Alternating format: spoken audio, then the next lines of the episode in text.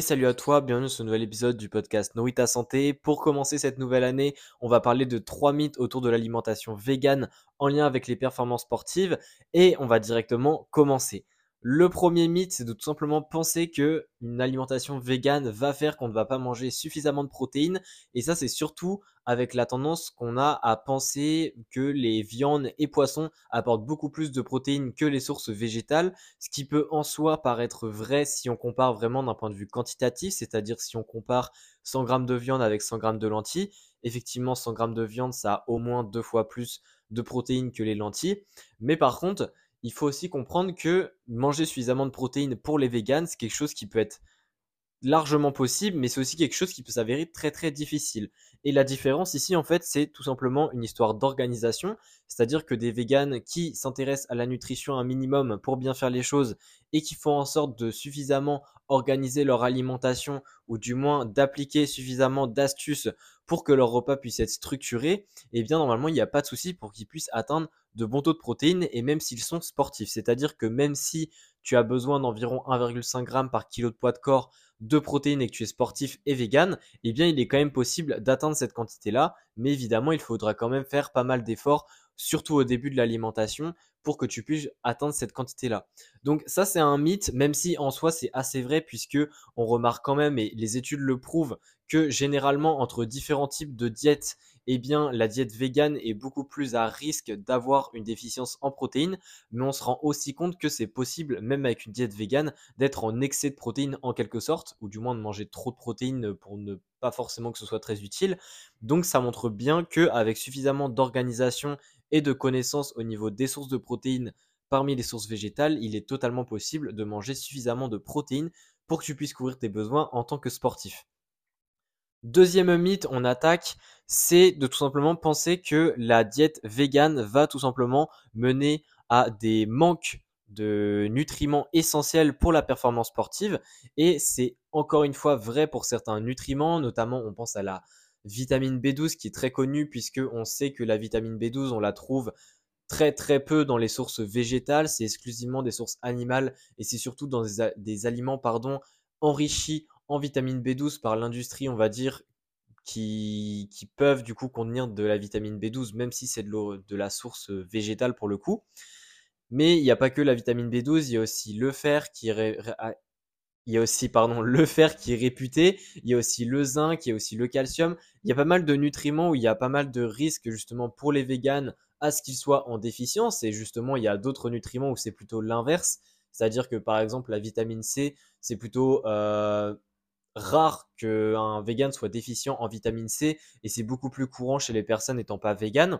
Mais il y a aussi, comme je l'ai dit, des nutriments qui sont plus à risque et ça, c'est comme toutes les diètes au final. Donc, c'est pas tant un mythe que ça, mais ce qu'il faut comprendre, c'est que c'est largement possible en étant vegan et encore une fois en étant informé de ne pas être en carence de nutriments, c'est-à-dire que dans le cas de la vitamine B12, de prendre des aliments suffisamment enrichis en vitamine B12 dans sa journée pour que tu puisses atteindre tes apports ou alors même que tu puisses te supplémenter en vitamine B12 si par exemple tu fais des tests et que tu remarques que tu es en carence et que tu vas voir ton médecin, il est totalement possible d'avoir des suppléments.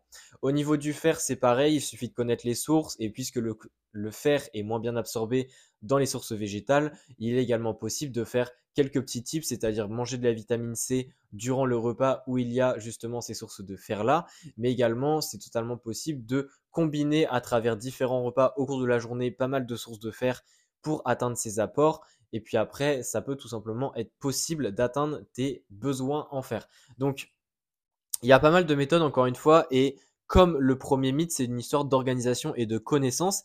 C'est-à-dire que oui, c'est peut-être pas un mythe à 100% puisqu'il y a une part de vérité, mais ça ne veut pas dire que tous les véganes vont forcément manquer de nutriments pour la performance sportive et qu'avec un petit peu d'effort de ton côté par rapport à ta diète végane, t'intéresser à comment faire pour justement surmonter cette épreuve qui est de ne pas être en carence. Et au final, même en étant omnivore, on peut très bien être en carence de plusieurs nutriments. Donc ça nous concerne aussi si on mange de la viande et du poisson, etc.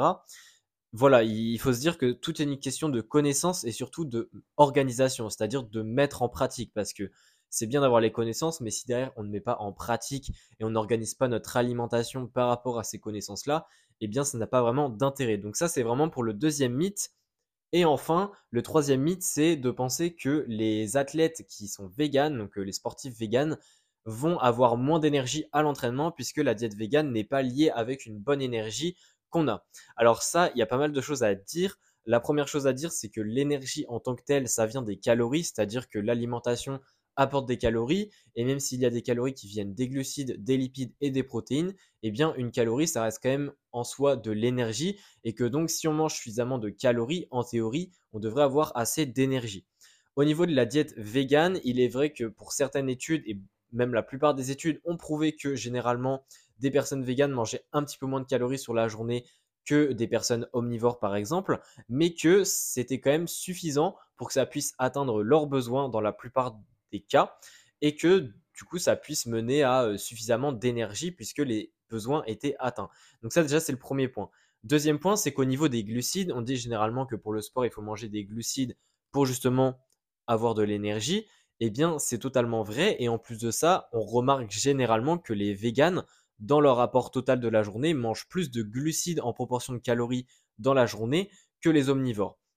Donc ça c'est le deuxième point et c'est un point en fait qui pourrait limite nous faire dire que euh, si on se réfère à la théorie, eh vu qu'ils mangent plus de glucides, ils auront peut-être un peu plus d'énergie à l'entraînement. Alors c'est pas aussi simple que ça, mais c'est aussi pour montrer que euh, c'est pas un argument de dire qu'ils n'ont pas assez d'énergie alors qu'ils mangent beaucoup de glucides. Donc ça, c'est le deuxième point. Et le troisième point, eh bien, c'est évidemment que l'énergie n'est pas que liée à l'alimentation.